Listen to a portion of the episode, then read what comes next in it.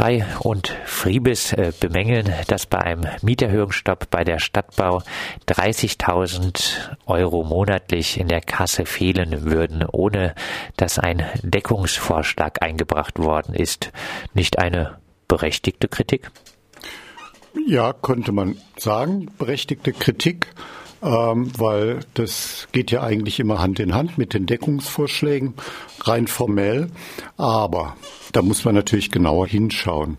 Und auf der einen Seite finde ich es total toll, dass die Grünen sich jetzt nach der Niederlage beim OB-Wahlkampf dazu entschlossen haben, zur 50-Prozent-Quote umzuschwenken, die also auch zu befürworten und auch Genossenschaften und das Mietshäuser-Syndikat gerne in den neuen Baugebieten haben wollen. Und von diesem Schwung ist jetzt überhaupt nichts mehr übrig geblieben.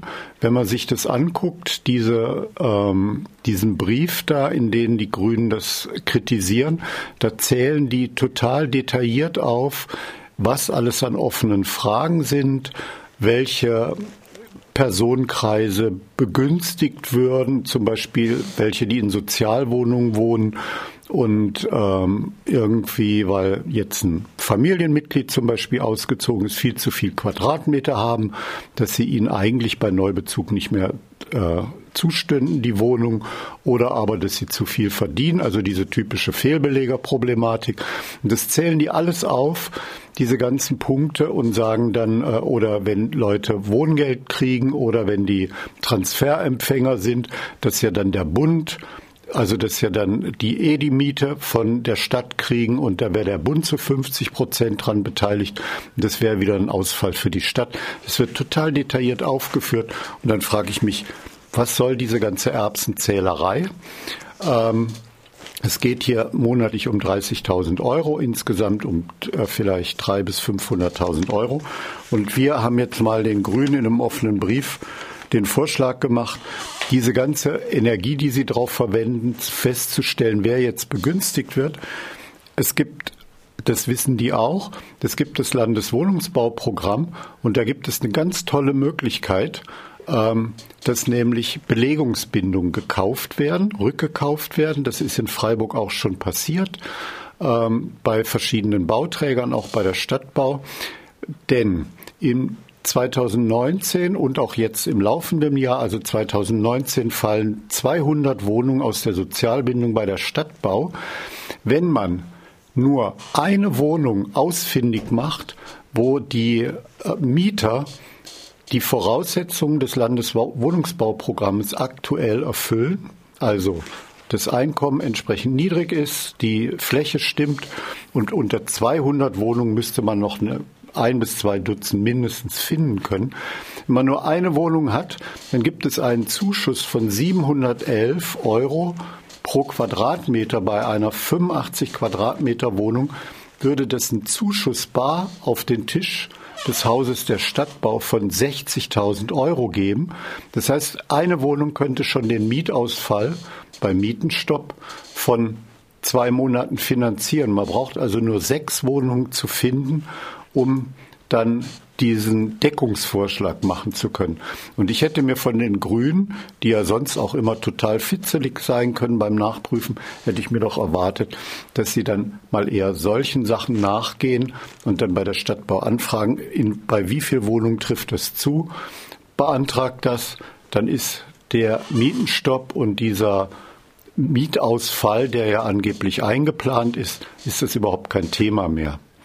Soweit äh, zum Alternativvorschlag, äh, wie ein äh, Mietenstopp äh, finanzierbar wäre. Einfach schauen, welche Wohnungen möglich sind, äh, die soziale Bindung zu verlängern und das Landeswohnraumförderprogramm in Anspruch äh, nehmen. Gehen wir aber nochmal auf die grüne Kritik ein. Stimmt es nicht, dass es ein Problem ist, dass Personen Sozialwohnungen blockieren, die schon lange genug verdienen, um sich auch andere Wohnungen leisten zu können? Das ist kein Problem, sondern das ist einfach eine, real, also eine, eine Tatsache der, der Gesellschaft, dass wenn man in einer Wohnung drin wohnt, dass die dann erstmal nicht kündbar ist und erst recht nicht, wenn man jetzt die Einkommensgrenzen überschreitet. Das wäre ja der Hammer, wenn man dann immer ausziehen müsste Und das ist halt immer so, seitdem es Sozialwohnungen gibt. Und damit kann man ganz gut leben. Und ähm, irgendwann werden die Wohnungen frei oder sie werden halt nicht frei, bis die Leute dann sterben oder sonst noch irgendwas. Aber das ist ja eigentlich kein Problem. Was jetzt bei unserem Vorschlag auch noch das Schöne daran wäre, man hätte dann ja wieder Wohnungen, die dann auf 30 Jahre eben eine Sozialbindung haben. Es ist sowieso schon absurd, dass die Stadtbau genau wie ein Investor, wie ein Privatinvestor diese Möglichkeiten in Anspruch nimmt, wenn das Landeswohnungsbau, also wenn jetzt die Förderung ausgelaufen ist, der Förderzeitraum, die 15, 20 oder 25 Jahre um sind, dass sie dann diese Mieten erhöhen möchte. Sie könnten genauso gut sagen, wir sind ein soziales, kommunales Wohnungsunternehmen. Wir halten uns einfach weiter an diese Regeln, weil die Grundstücke sind zum Gutteil abbezahlt. Die ähm, Baukosten sind ein Gutteil abbezahlt und es wird eigentlich richtig entspannt werden von der Kalkulation dieser älteren Sozialwohnungen. Es gibt überhaupt keine wirtschaftliche Notwendigkeit, dort diese Mieten zu erhöhen. Insgesamt kann man sagen, wenn man natürlich neu bauen will oder Modernisierungsmaßnahmen macht, braucht man auch Eigenkapital. Die Stadtbau ist total gut aufgestellt. Die hat eine Eigenkapitalquote von über 30 Prozent.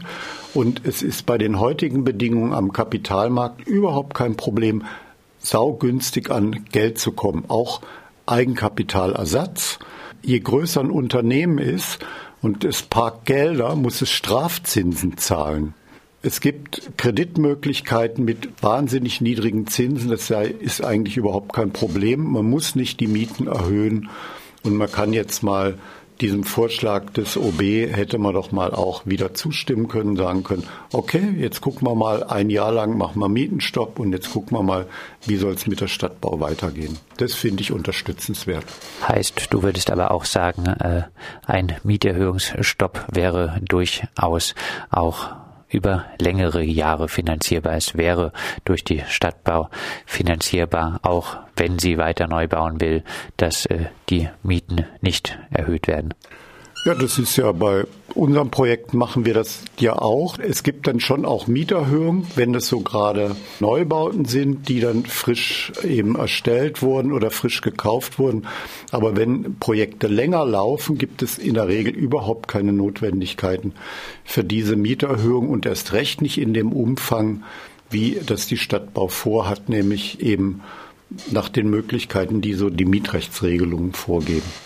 Jetzt sind ja schon viele äh, Stadtbauwohnungen aus der sozialen Bindung herausgefallen. Es werden auch wahrscheinlich einige Personen in ähm, Stadtbauwohnungen wohnen, die keine soziale Bindung mehr haben und deren Mieten deutlich über äh, der Miete des sozialen Wohnungsbaus äh, liegen. Wäre es deiner Meinung nach auch möglich und auch darstellbar, Mieten bei der Stadtbau auch wieder zu senken? Müsste man sich angucken. Ich weiß es nicht genau. Also das kann ich jetzt nicht sagen. So, ich vermute, dass, dass das möglich wäre. Also wenn man sich diesen ganzen Irrsinn anguckt, mit äh, zum Beispiel macht ja die Stadtbau ähm, folgende Politik, die sagt, wenn wir neu bauen, dann brauchen wir Eigenkapital. Das verdienen wir am einfachsten ähm, durch das Bauträgergeschäft.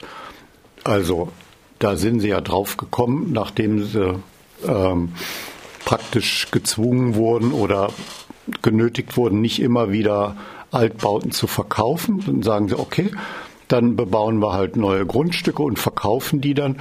Das heißt aber, wenn man die Stadtbau drei Wohnungen baut, drei neue Wohnungen baut, dann muss sie eine Wohnung dann reservieren als Eigentumswohnung, die sie weiterverkauft, um das Eigenkapital für die anderen zwei Wohnungen herzuholen. Das sind lauter so absurde Sachen und ich glaube, dein Kollege Michel Menzel, der hat das mal in so einer Sendung kürzlich auch nachgewiesen, wie wenig eigentlich aus diesem Bauträgergeschäft tatsächlich übrig bleibt. Es gibt ja Jahre auch, wo dann richtig rote Zahlen entstehen. Und das alles gehört mal auf den Prüfstand. Also sowas wie einen Mietenstopp für ein Jahr, um die Geschäftspolitik der Stadtbau zu überprüfen. Das ist eine, äh, das ist eine Forderung oder das wäre eine Maßnahme, die käme genau richtig jetzt.